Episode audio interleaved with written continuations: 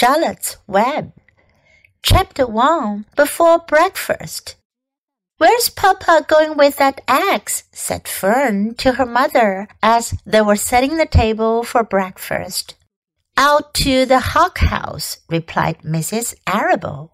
Some pigs were born last night. I don't see why he needs an axe, continued Fern, who was only eight. Well, said her mother, one of the pigs is a runt. It's very small and weak, and it will never amount to anything. So your father has decided to do away with it. Do away with it? shrieked Fern. You mean kill it? Just because it's smaller than the others? Mrs. Arable put a pitcher of cream on the table. Don't yell, Fern, she said. Your father is right. The pig would probably die anyway. Fern pushed a chair out of the way and ran outdoors. The grass was wet and the earth smelled of springtime. Fern's snickers was sopping by the time she caught up with her father. Please don't kill it, she sobbed. It's unfair. Mr. Arable stopped walking. Fern, he said gently, you will have to learn to control yourself.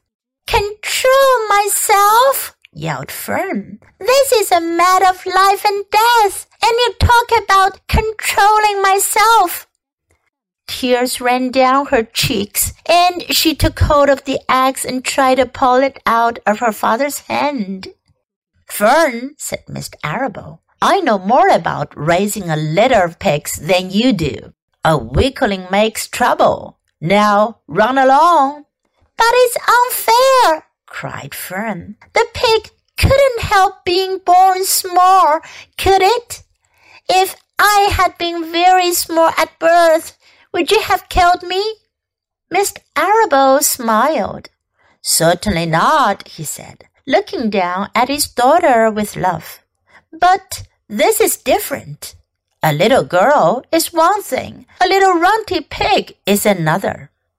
I see no difference, replied Fern, still hanging on to the axe.